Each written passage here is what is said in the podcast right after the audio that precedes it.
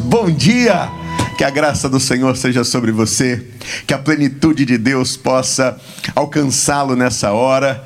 Que presença gostosa nesse princípio de culto, né? Que tempo gostoso de poder falar com Deus, conversar com o Senhor, abrir o coração, que Deus realmente possa se mover de uma forma linda na sua vida, mais ainda do que já está fazendo, não é verdade? Que bom nessa manhã, mais uma vez estamos reunidos para poder buscar a Deus. Embora não estejamos né, todos aqui juntos como gostaríamos, né, como igreja, reunidos no templo, na casa do Senhor, mas não deixamos de estar juntos. Né? Eu costumo dizer o seguinte: o que nos une é muito maior e muito superior àquilo que nos separa num momento como esse. Por isso, independente de qualquer coisa, né? independente de qualquer coisa, eu quero dizer para você o seguinte: abra o teu coração, porque Deus está aqui no templo onde estamos nesta hora. Deus está na sua casa onde você está nessa hora.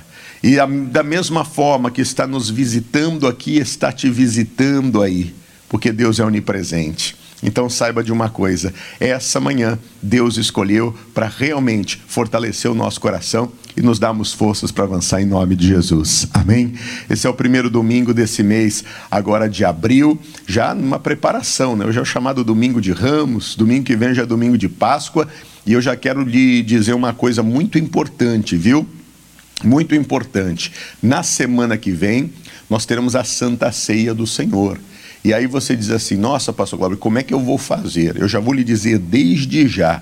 Eu queria que esta semana você providenciasse pão e você providenciasse um suco de uva, tá? Quando a gente fala vinho, é o suco da uva. Então que você providenciasse o pão e providenciasse o suco da uva. E eu queria que no próximo domingo, quando você se chegar para cultuar conosco, você já deixa separadinho, né? Pega um pão, sabe aquele pão de, de forma? Pega ele e corta um quadradinho, né? Igual você costuma fazer na igreja. Corta um quadradinho dele e você já pega um cálicezinho, um copinho também e já prepara o suco da uva. Quando você chegar para o culto semana que vem, você já deixa preparado. Porque durante a ministração do culto nós vamos ministrar a Santa Ceia do Senhor. E aí nós vamos consagrar esses elementos a Deus para que dele você possa participar em nome de Jesus. Nós não vamos deixar de cear e não vamos deixar de celebrar a nossa Páscoa. Então, já quero lhe orientar como é que você vai fazer para que semana que vem você também possa participar conosco em nome de Jesus. Amém? E ó, vai ser benção, hein? Tenho certeza disso. Eu tenho uma palavra para o teu coração e eu queria trazê-la nesta hora para a tua vida. Há uma coisa, meus irmãos, que me chama tremendamente a atenção no dia de hoje. E hoje é um dia para ficar na história, né? Hoje é um dia para ficar na história. Nós vimos o presidente da nossa nação convocar a todos aqueles que creem para um dia de jejum. E isso moveu-se de uma forma tão tremenda que todas as principais lideranças cristãs, espirituais do nosso país disseram sim a esta santa convocação. E hoje é um dia onde, independente de igreja, de placa, hoje todo o povo de Deus está unido em uma só fé, está unido em um só clamor. O nosso missionário, ele foi um desses líderes que atendeu a essa santa convocação e convocou a igreja. E como igreja, perdão, e como igreja, nós aqui estamos, unidos também nessa consagração. Isso se espalhou para o mundo. Meu irmão, hoje é um dia especial. E o que me chama a atenção disso, sabe o que, que é? É que nós nos despertamos para algumas coisas espirituais que no decorrer do tempo nós acabamos deixando de dar a elas o devido valor mas que fazem uma diferença muito grande na nossa vida. E é sobre isso que eu quero hoje tratar com você nessa manhã, é sobre isso que eu quero falar com você nessa manhã. As questões espirituais, elas precisam ser tratadas de forma espiritual. As questões espirituais precisam ser tratadas de forma espiritual. Evangelho de Mateus, capítulo de número 9, se você puder, abra aí a sua Bíblia para que nós possamos juntos acompanhar em nome de Jesus. Evangelho de Mateus, capítulo de número 9, verso 14. E olha, antes de entrarmos propriamente aí ah, nessa, nessa meditação, aproveita agora esse tempo, já vai lá na tua página aí, faz um share para todos os seus amigos. Vamos espalhar para todo mundo que agora é tempo de ouvir a mensagem do Senhor, que agora é tempo de nós aprendermos de Deus. Vai lá rapidinho, quando você está abrindo a Bíblia em Mateus 9,14, já faz um share aí para todo mundo. Pronto. Vamos fazer todos os nossos amigos nos adentrarem conosco nessa hora, né? E fazerem parte desse culto especial em nome de Jesus. Evangelho de Mateus, capítulo de número 9, verso de número 14, diz assim o texto sagrado: Então chegaram ao pé dele os discípulos de João, dizendo: Por que jejuamos nós?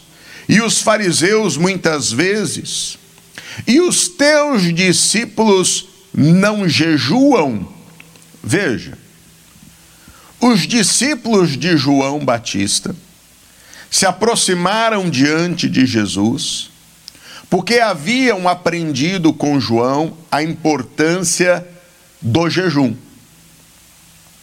E eles também percebiam que os fariseus também jejuavam constantemente. Porém, os discípulos de Jesus não estavam jejuando. E aquilo mexeu com eles. Porque eles diziam: peraí, nós somos discípulos de João.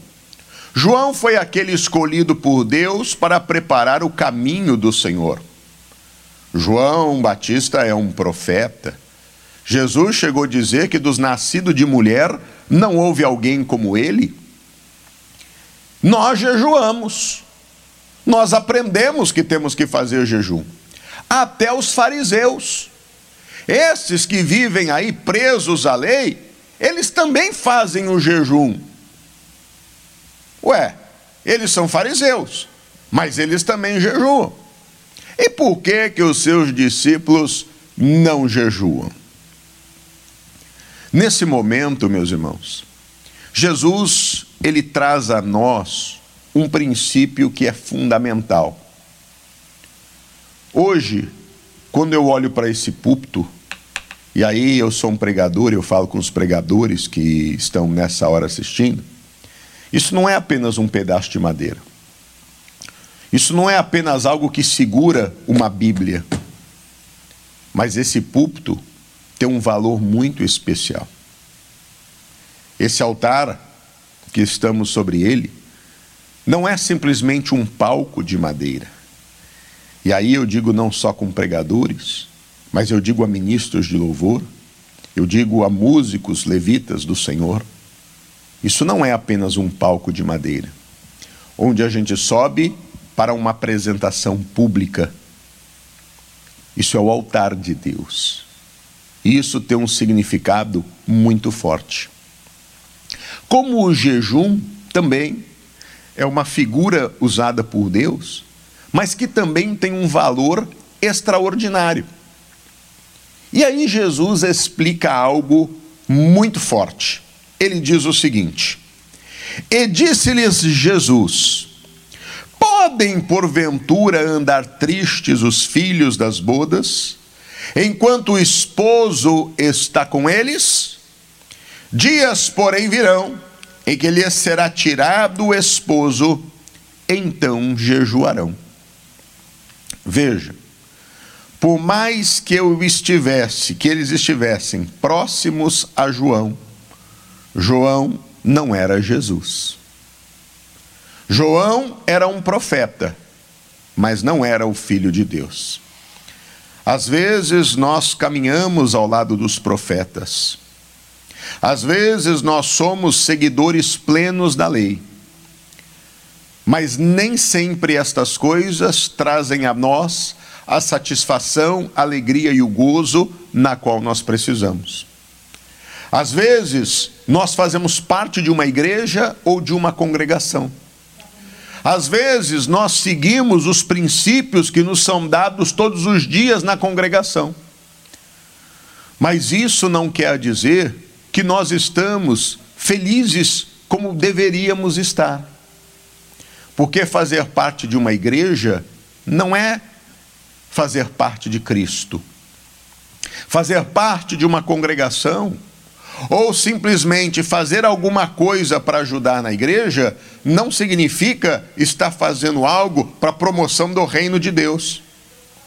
Se nós não fizermos todas as coisas de uma forma plena, se nós não fizermos todas as coisas de uma forma real, se nós não fizermos todas as coisas na sua essência, nada disso será verdade e terá valor nenhum.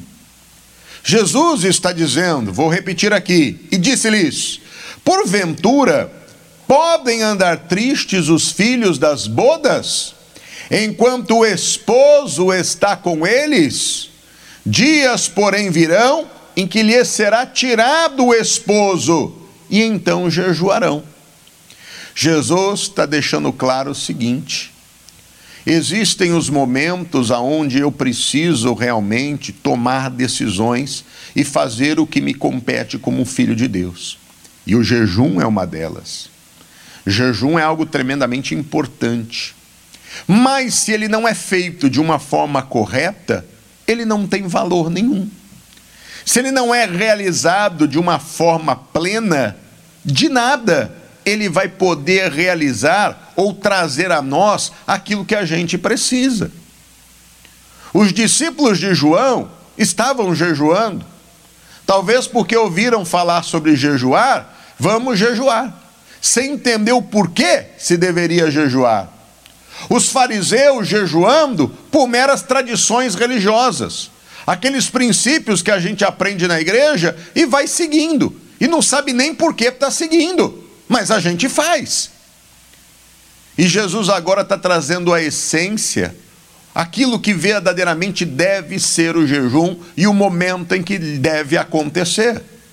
Porque quando o noivo se faz presente, naquele momento em que eu estou vivendo uma comunhão máxima com Cristo, que eu estou vivendo um tempo de busca, de oração, de comunhão intensa, de entrega, de santificação, esse momento eu estou forte no Senhor.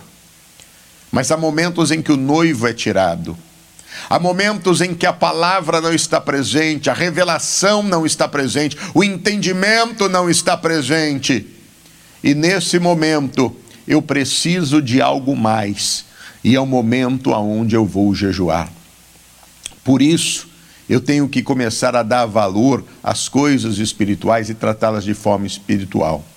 Senão, como eu disse, o púlpito vai ser meramente um lugar de madeira, ou de acrílico, ou de ouro, ou de do que quer que for, apenas para poder apoiar um livro sagrado.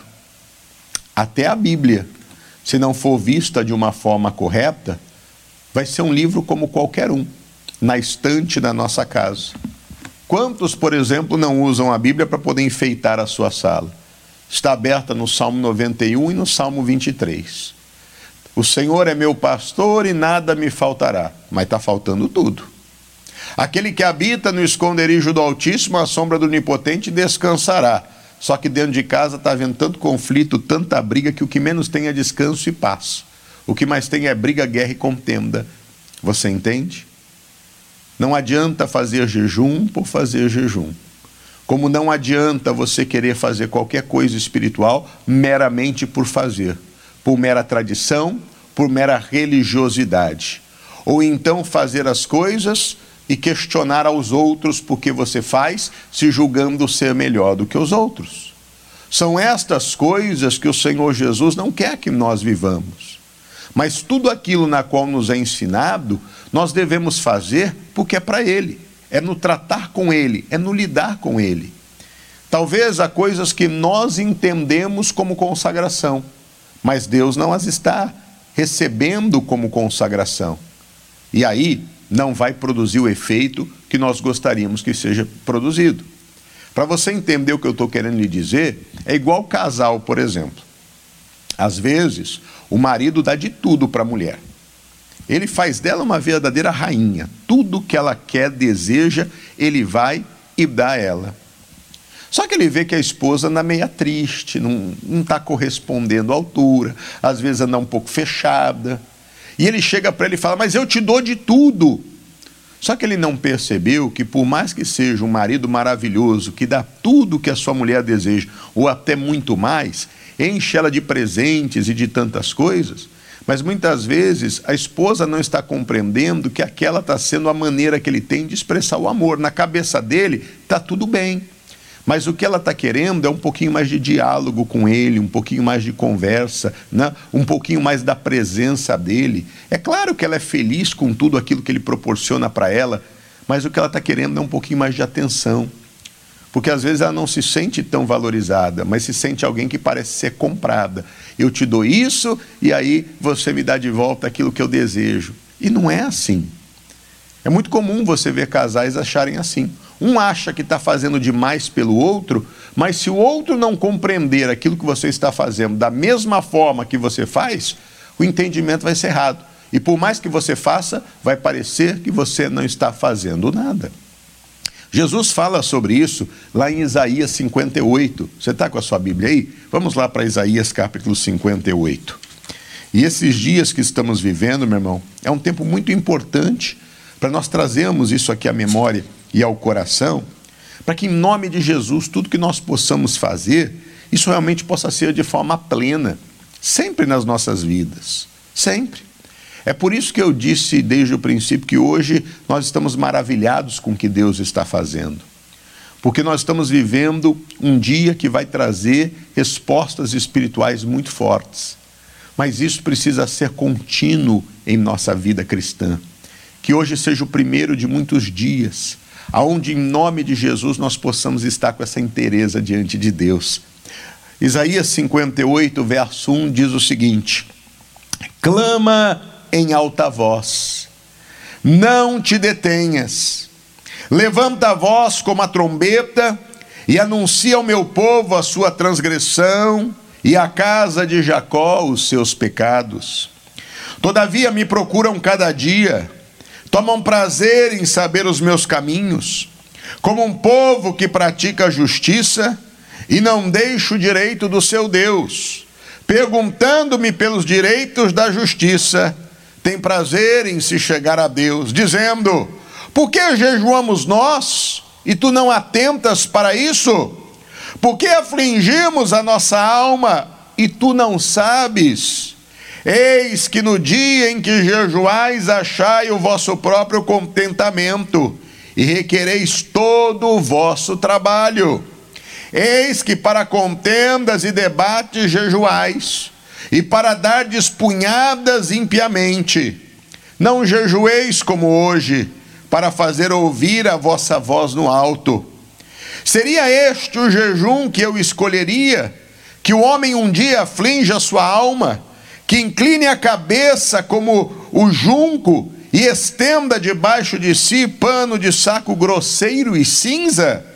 Chamarias tu isso jejum e dia aprazível ao Senhor? Porventura, não é este o jejum que escolhi?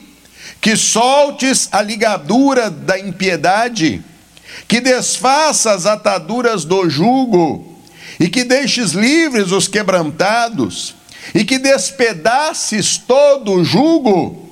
Porventura, não é também que repartas o teu pão com o faminto e recolhas em casa os pobres desterrados?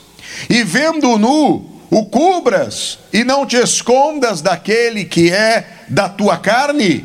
Então romperá a tua luz como a alva, e a tua cura apressadamente brotará e a tua justiça irá diante da tua face, e a glória do Senhor será a tua retaguarda. Então clamarás e o Senhor te responderás, gritarás e ele dirá: Eis-me aqui. Acontecerá isso se tirardes do meio de ti o jugo, e estender do dedo e o falar vaidades, e se abrires a tua alma ao faminto e fartares a alma aflita, então a tua luz descerá nas trevas, e a tua escuridão será como meio-dia. E o Senhor te guiará continuamente, e fartará a tua alma em lugares secos, e fortificará teus ossos, e serás como um jardim regado, e como um manancial cujas águas não faltam. Amém.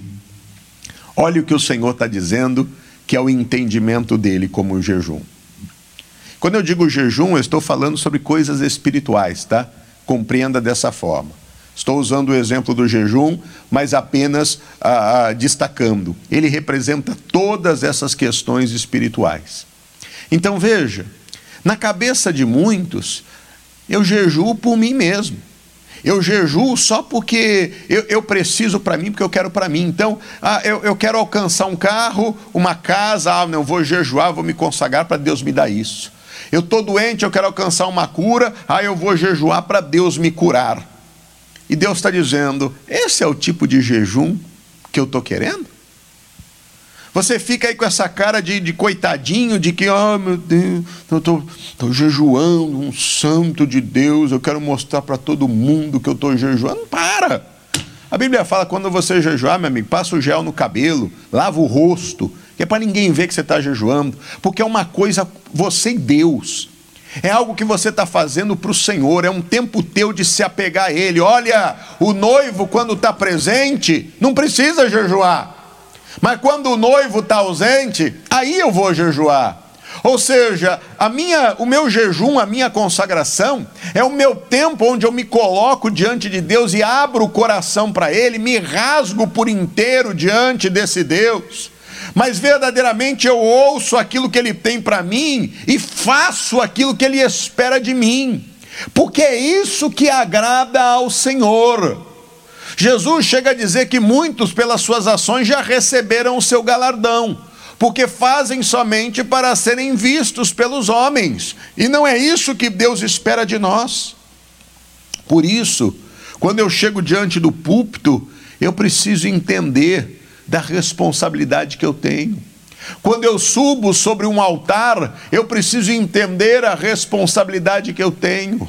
Quando eu me coloco para jejuar e me consagrar, eu preciso entender a grande responsabilidade, o grande valor que existe em fazer isso, porque isso não pode ser mera questão religiosa na minha vida. Não é fazer por fazer. Isso é algo pleno.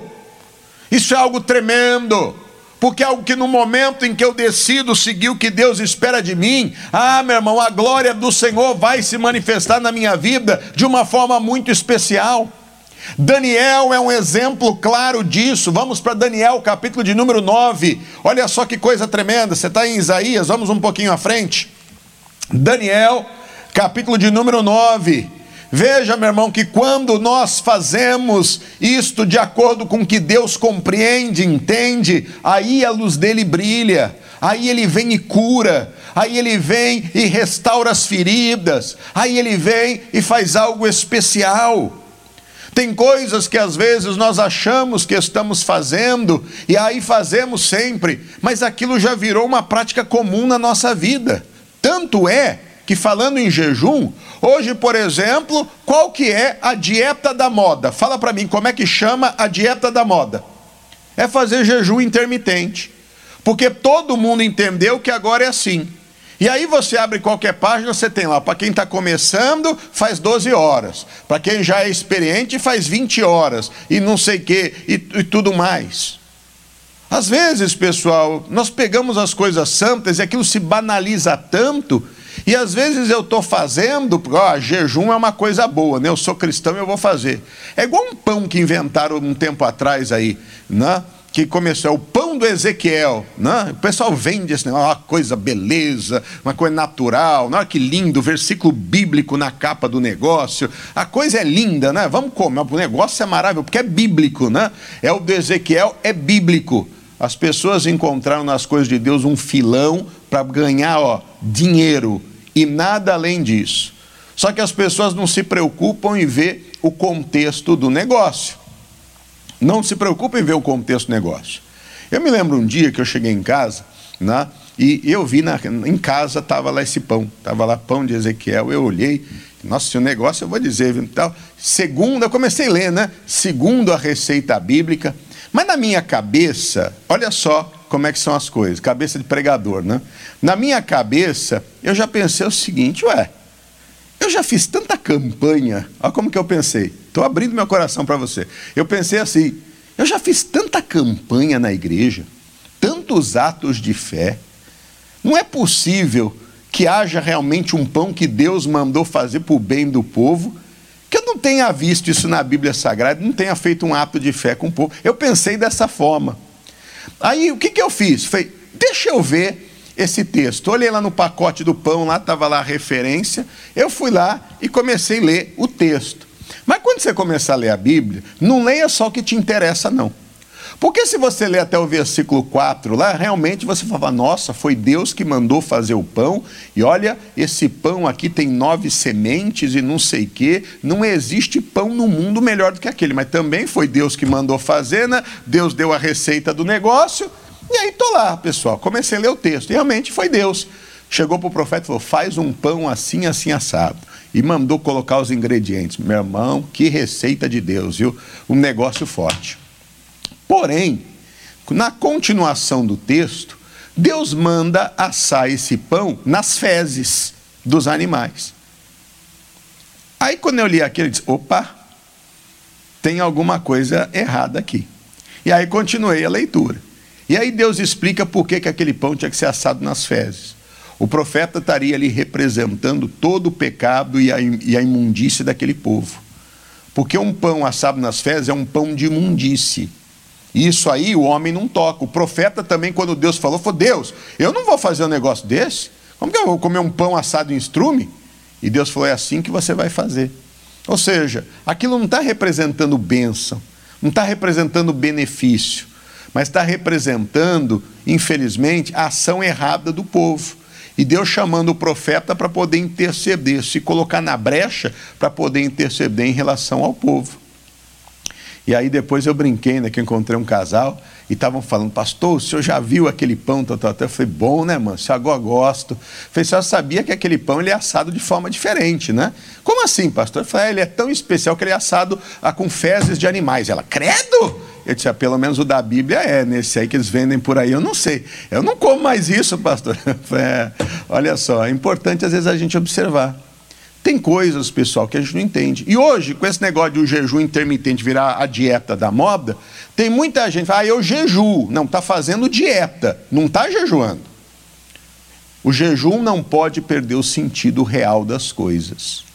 E se às vezes eu me deixo levar pelo modismo do mundo, as coisas espirituais vão deixar de ter o valor correto para a minha vida. Eu não estou falando aqui de coisas científicas, eu não estou questionando né, os resultados que isso faz, por favor, esse não é o meu campo, eu não estou entrando nisso. Mas no que diz respeito ao campo espiritual, é isso que eu quero que você entenda.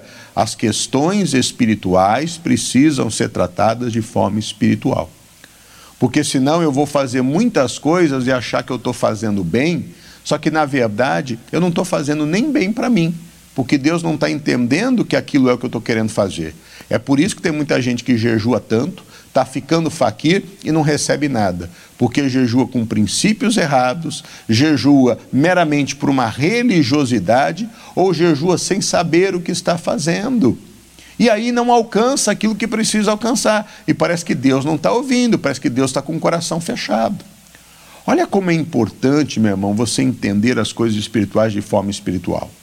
Daniel, pela leitura bíblica, Daniel ele teve um entendimento da palavra. Vamos lá, Daniel capítulo de número 9. Diz assim: olha, no primeiro ano de Dario, filho de Assuero, da nação dos Medos, o qual foi constituído rei sobre o reino dos caldeus, no ano primeiro do seu reinado, eu, Daniel, Entendi pelos livros que o número de anos de que falou o Senhor ao profeta Jeremias, em que haviam de acabar as assolações de Jerusalém, era de 70 anos. Olha, não foi ninguém que revelou para Daniel.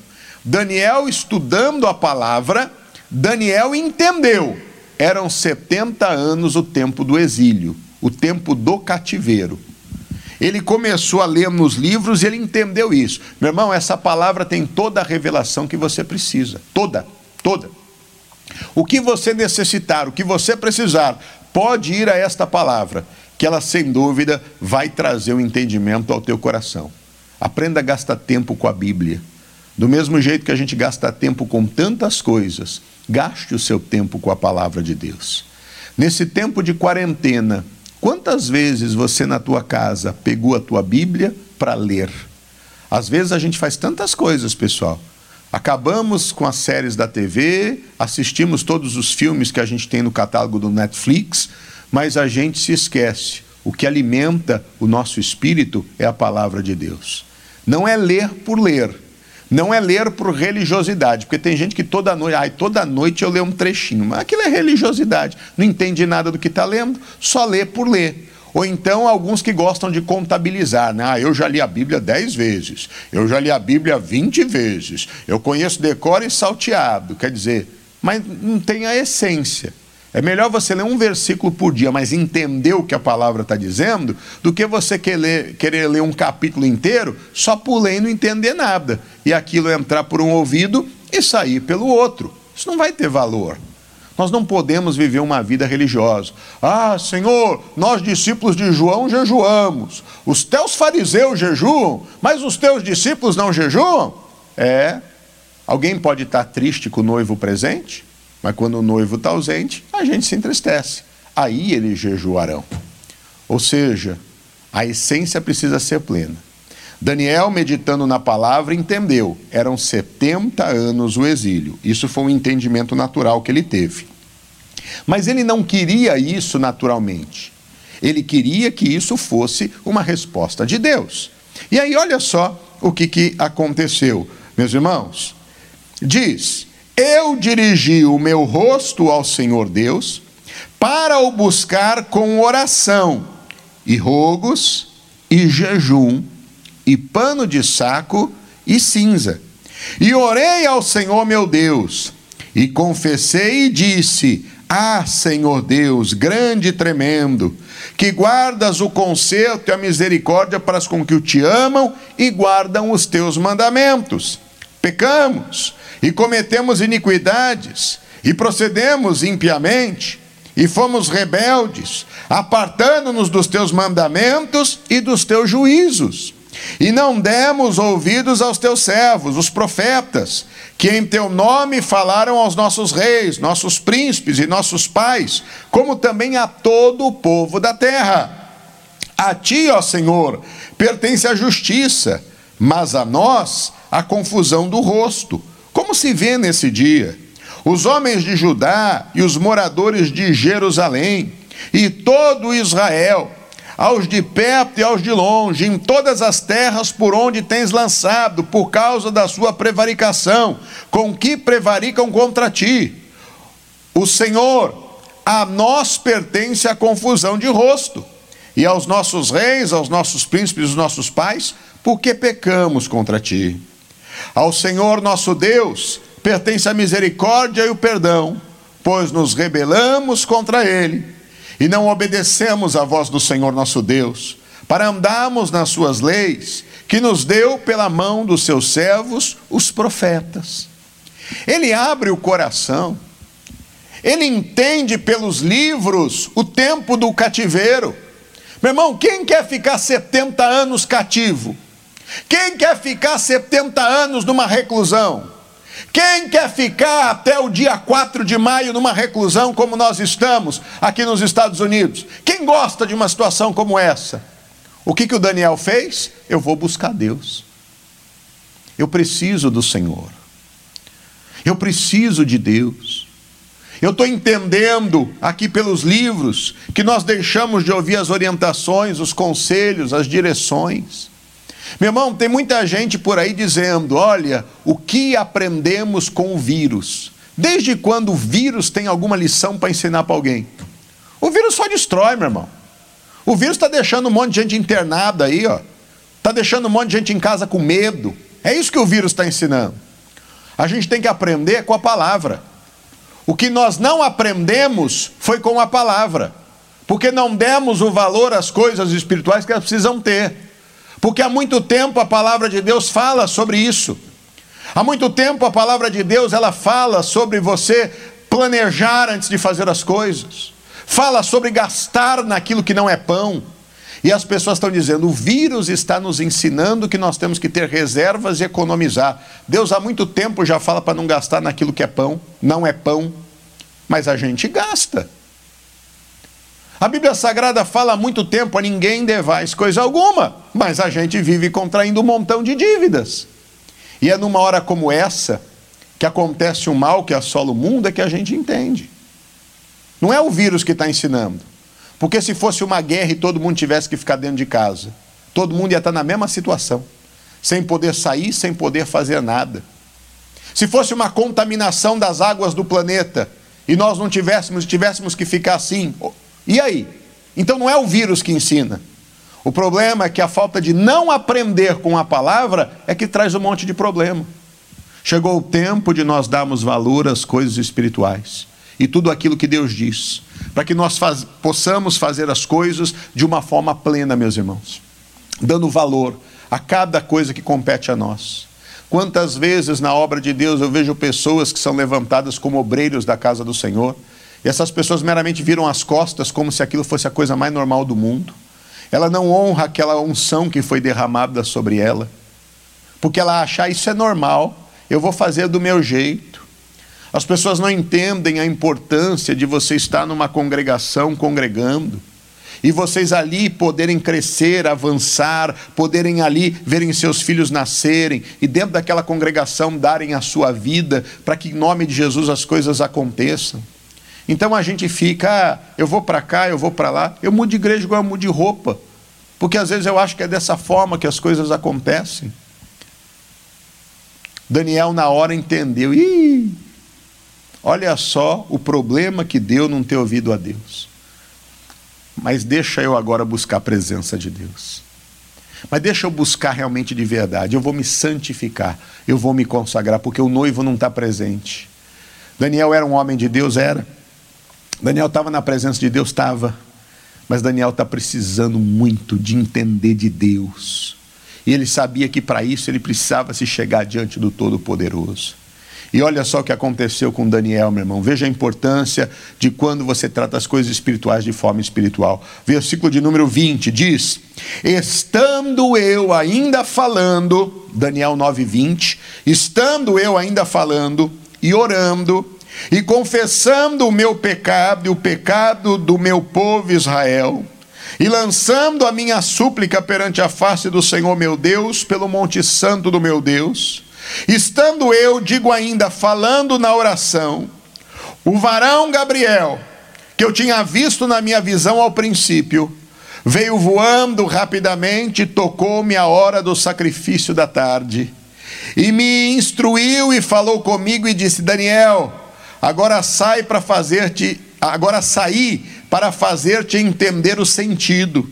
No princípio das tuas súplicas saiu a ordem e eu vim para tu declarar, porque és muito amado. Toma, pois, bem sentido na palavra e entende a visão. Setenta semanas estão determinadas sobre o teu povo e sobre a tua santa cidade, para extinguir a transgressão e dar fim aos pecados, e expiar a iniquidade, e trazer a justiça eterna, e selar a visão e a profecia, e ungir o santo dos santos. Amém? No momento que Daniel se coloca diante de Deus, meu irmão, Deus se revelou a ele. Deus envia a Gabriel, o seu anjo, para trazer o recado, a ponto de dizer: Daniel, você é muito amado por Deus. Eu estou trazendo aqui o entendimento, guarda isso. Em outras palavras, o anjo estava confirmando aquilo que ele entendeu pela palavra de Deus. É o que Deus, meu irmão, quer fazer na nossa vida. A questão é que quando nós achamos que tudo está bem, nós passamos vergonha. Jesus falou: quando o noivo está presente, todos se alegram, mas quando o noivo não está, aí jejuarão. Os discípulos andavam fisicamente com Jesus, mas não basta andar fisicamente com Jesus. Os discípulos, mesmo estando ao lado de Jesus, eles precisavam se consagrar para poderem ter os benefícios que uma vida de consagração traz. E por conta deles não atentarem para essa verdade, talvez tenham ouvido a resposta de Jesus e achar, ah, tá, então tá tudo bem, enquanto Jesus está aqui, vamos aproveitar e vamos comer bastante, né? Vamos aproveitar e vamos comer demais. Vamos aproveitar porque agora é festa. Só que eles se esqueceram que andando com Jesus, eles precisavam corresponder à, à, à maneira na qual Jesus a, conduzia as coisas. E o padrão de condução de Cristo é alto, meu irmão. É por isso que, para poder avançar na obra de Deus, nós precisamos entender o valor das coisas espirituais. Eu preciso entender o que representa um púlpito. Eu preciso entender o que representa um altar. Para que quando eu me chegue aqui diante de um púlpito, para quando esteja sobre o altar, eu entender que é necessário corresponder ao padrão daquele que me chamou para fazer a obra e a vontade dele. É isso que nós precisamos entender.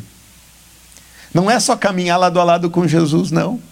Porque os discípulos estavam lado a lado de Jesus. Mas olha só o que aconteceu lá em Marcos, capítulo de número 9. Veja isso. Evangelho de Marcos, capítulo de número 9. Marcos, capítulo de número 9. Versículo de número 14. Marcos 9, 14 diz: E quando se aproximou dos discípulos, viu ao redor deles grande multidão e alguns escribas que disputavam com eles. E logo toda a multidão, vendo, ficou espantada e correndo para ele o saudaram. E perguntou aos escribas: que é que discutir com eles? E um da multidão respondendo disse: Mestre, trouxe-te o meu filho que tem um espírito mudo, e este, onde quer que o apanha, despedaça-o, e ele espuma e range os dentes, e vai se secando. E disse aos teus discípulos que os expulsassem, e não puderam. E eles respondendo lhe disse: Ó oh, geração incrédula, até quando estarei convosco? Até quando vos sofrerei ainda? Trazei-mo. E trouxeram-lhe e quando ele o viu, logo o espírito agitou com violência, e caindo endemoniado por terra, revolvia-se espumando. E perguntou ao pai dele: Quanto tempo há que lhe sucede isso? E ele disse: Desde a infância. E muitas vezes o tem lançado no fogo e na água para o destruir, mas se tu podes fazer alguma coisa, tem compaixão de nós e ajuda-nos. E Jesus disse-lhe: Se tu podes crer, tudo é possível ao que crê. E logo o pai do menino, clamando com lágrimas, disse: Eu creio, Senhor, ajuda a minha incredulidade. E Jesus, vendo que a multidão concorria, repreendeu o espírito imundo, dizendo-lhe: Espírito mudo e surdo, eu te ordeno, sai dele e não entres mais nele. E ele, clamando e agitando com violência, saiu. E ficou o menino como morto, de tal maneira que muitos diziam que estava morto. Mas Jesus, tomando pela mão, o ergueu e ele se levantou. E quando entrou em casa, os seus discípulos lhe perguntaram à parte: Por que não pudemos expulsar? Veja, o padrão de Jesus é alto. E tudo aquilo na qual o Senhor deixou para nós, tudo aquilo que representa no mundo espiritual, nós precisamos compreender a essência do valor de tudo isso. Para não sermos como religiosos, para não sermos como fanáticos, ou simplesmente para sermos como massa de manobra, aonde fazemos as coisas e nem sabemos por que estamos fazendo, porque alguém nos mandou fazer. E a gente nem busca entender o porquê que a gente está fazendo. Os discípulos estavam com Jesus, mas não expulsaram um demônio passaram vergonha. Entraram no meio de uma discussão. Para tentar justificar o porquê das coisas. E a gente, quando quer justificar, às vezes a forma mais fácil que tem é de atacar os outros, né? Porque a gente quer tirar a responsabilidade nossa. Só que eles chegaram diante de Jesus, em particular, e perguntaram: Senhor, por que, que nós não pudemos expulsar esse demônio? Olha o que Jesus respondeu para eles. Versículo de número 29. E disse-lhes: esta casta não pode sair com coisa alguma, a não ser com oração e jejum. O que é que Jesus agora está dizendo? Lá atrás, quando os discípulos de João perguntaram por que, que os seus discípulos não jejuam, e Jesus disse: porque o noivo está presente. Eles não entenderam que não era só andar com Jesus. Eles estavam, meu irmão, ao lado de Cristo para realizar uma obra. Eles precisariam manter o mesmo padrão do Senhor. Eles não entenderam que era necessário muitas vezes se abter das coisas naturais para poder se consagrar, a ponto de você estar apto para enfrentar os desafios maiores. E acabaram passando vergonha. Daniel, por compreender isso, buscou ao Senhor e teve a grande revelação. Deus enviando do seu próprio anjo Gabriel para poder trazer a ele. Mas os discípulos, envergonhados, brigavam e discutiam. Qual é a posição que nós vamos ter hoje no que diz respeito à nossa vida? Meu irmão, chegou o tempo da gente trazer a realidade, o valor que existe da igreja. Hoje que a gente não pode vir à igreja, a gente entende a importância de poder ter a igreja. Porque a igreja não vai ser virtual para o resto da vida. Ao contrário. É claro que a gente vai continuar utilizando das câmeras para poder alcançar o maior número de pessoas. Mas quão bom e quão suave é que os irmãos vivem em comunhão. Não deixe as suas congregações, diz o texto sagrado, ah, como alguns fizeram. Hoje a gente está entendendo que aquilo que a gente abriu mão, os cultos de semana, que a gente não quer saber mais de vir na igreja porque a vida está corrida, ou porque o filho tem que dormir cedo e tal. Hoje que a gente não pode, a gente entende o valor que tem estar na casa de Deus. Um domingo de manhã como esse, fala a verdade. Alguém está feliz em estar tá deitado nessa hora, sentado na cama assistindo esse culto, com um pijamão lá tudo de qualquer jeito? Ou você queria estar aqui todo bonito, arrumado, produzindo, adorando a Deus? como você sempre faz, com liberdade de ir e vir. Meu irmão, é isso que é importante a gente entender, o valor que existe. Ontem as pessoas estavam me dizendo: nossa, pastor, domingo que vem é Páscoa. Páscoa é um estatuto perpétuo. E a nossa apresentação de Páscoa? E o nosso coral de Páscoa? E tudo aquilo que estava sendo feito, como é que faz? Parece que tudo deixou de ter um sentido, que no nosso coração possa estar dentro isso e que a gente entenda que diante dessas impossibilidades que hoje nos foram impostas, que a gente pode, mesmo na nossa casa onde estamos, fazer a nossa parte, meu irmão. Se consagre, se santifique, mas não faça por fazer. Busque a Deus, mas não busque por buscar. Ao contrário, entenda o valor da oração. Não ore de forma religiosa que quando você, quando coloca o prato diante de você, que você entenda que aquela oração que você está fazendo é uma dádiva poder agradecer a Deus pela provisão que Deus te dá naquele momento. Entenda, isso não pode ser religiosidade na nossa vida, porque senão nós não vamos ser guardados e protegidos. Aí a gente come e o alimento faz mal, a gente come e o alimento não sustenta. Por que, que Deus não guardou? Mas eu orei. É, mas fez por fazer. Nós não podemos fazer por fazer. As questões espirituais precisam ser tratadas de forma espiritual. Que essa seja uma lição para a minha vida, que essa seja uma lição para a sua vida em nome de Jesus.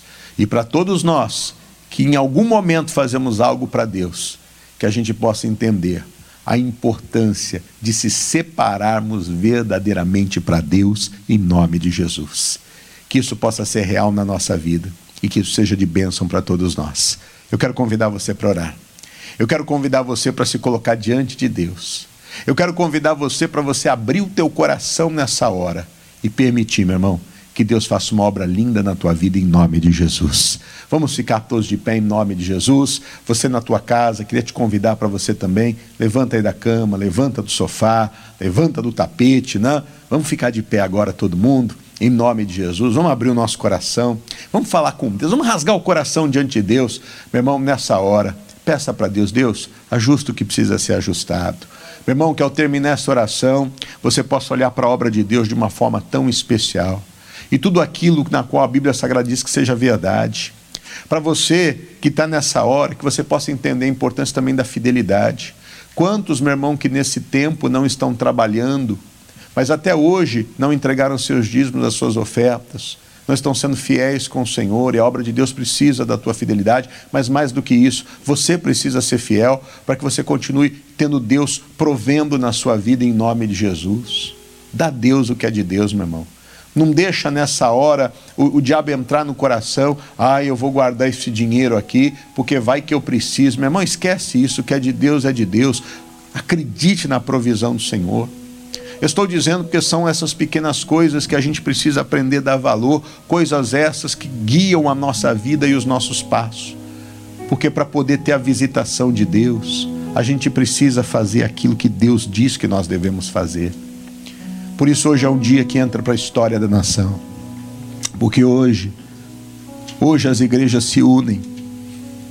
Hoje as igrejas se unem. Talvez a primeira vez na história do nosso país que a gente vê as igrejas se unirem como se uniram hoje. E isso faz diferença. Porque povo de Deus separado é diferente de povo de Deus unido. Porque é nessa união que é a resposta de Deus. Meu irmão, abra o coração. Porque hoje coisas lindas podem acontecer.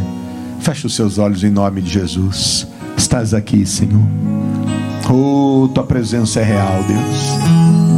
Maravilhoso é o teu nome, Jesus. Tremendo é o Senhor. Não vamos cantar por cantar, Deus, mas receba sim o nosso louvor. Aleluia, Jesus. Aleluia, Jesus. Aleluia, Senhor.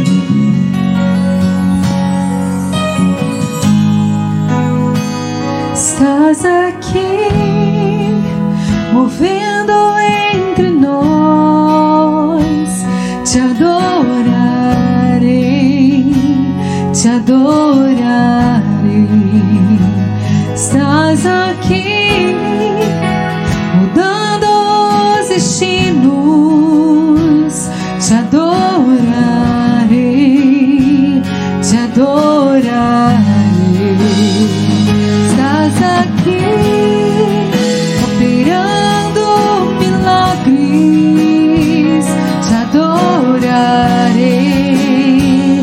adorarei.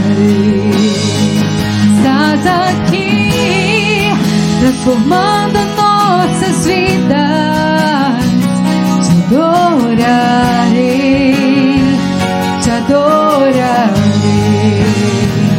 Meu Deus é Deus de milagres, Deus de promessas, caminho no deserto, luz na escuridão.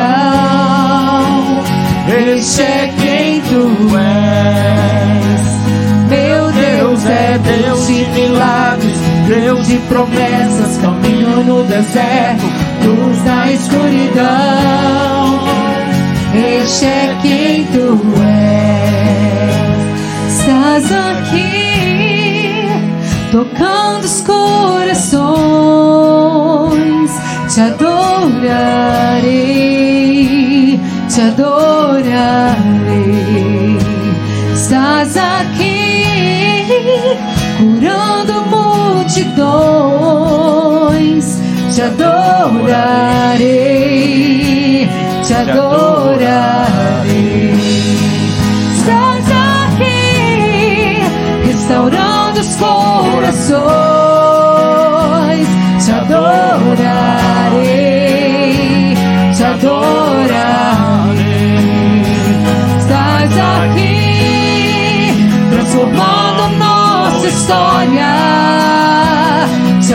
Adorarei, te adorarei, meu Deus.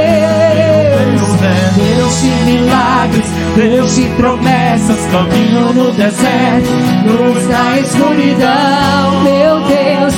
Este é quem declare quem Ele é.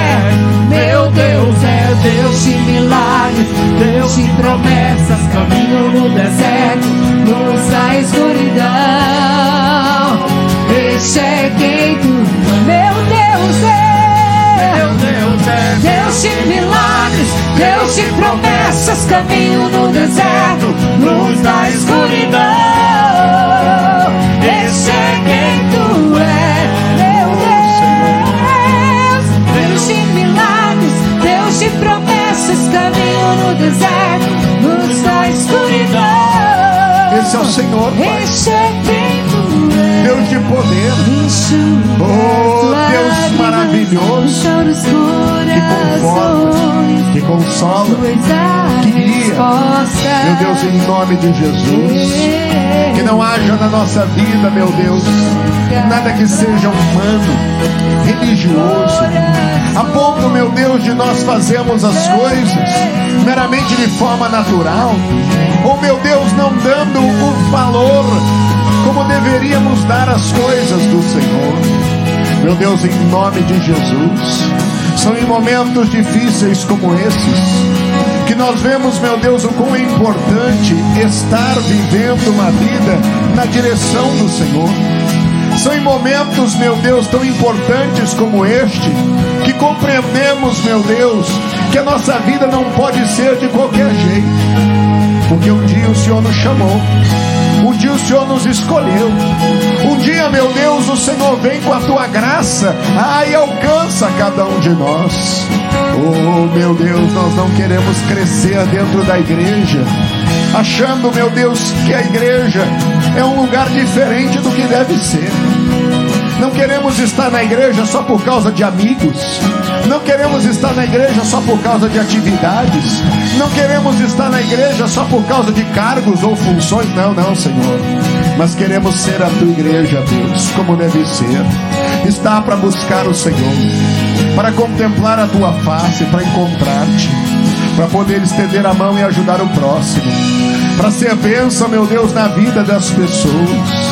Ah, meu Deus, porque a igreja não é um clube, Pai. Não nos permita fazer da igreja do Senhor um clube social, não, Deus. Que a igreja sempre seja a igreja. Que a igreja sempre cumpra, meu Deus, a sua função como igreja. Oh, meu Deus, em nome de Jesus. Porque assim, meu Deus, nós avançaremos no conquistar pessoas para ti para levá-las a ter o conhecimento real do Senhor e da tua palavra. Permita, meu Deus, que como igreja nós venhamos fazer somente aquilo que satisfaz a alma humana mas que como igreja nós possamos, meu Deus, fazer parte desta grande comissão e cumprir aquilo que o Senhor espera de cada um de nós.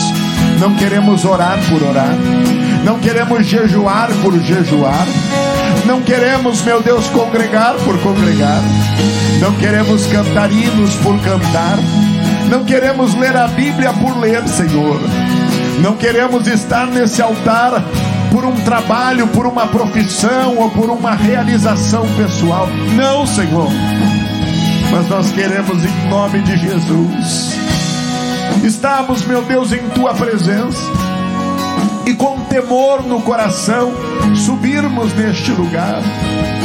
Meu Deus, com tremor diante de ti, estarmos neste lugar sendo, meu Deus, canal de bênçãos em tuas mãos, sendo, meu Deus, usados por ti de uma forma especial, não envergonhando o teu nome, não entrando em discussões tolas, Deus, em debates que não levam a lugar algum, Senhor, mas em nome de Jesus, oh meu Deus, podendo levar adiante a orientação do Senhor, o recado do Senhor, a mensagem do Senhor, testificar, meu Deus, da nossa vida ao Senhor, e isso para a tua glória. Oh, meu Deus, amadurece-nos como igreja, Senhor. Amadurece-nos como corpo, Pai. Oh, nesse dia, Senhor Jesus, tem misericórdia da nossa vida, Deus. Tem misericórdia da nossa nação, Senhor.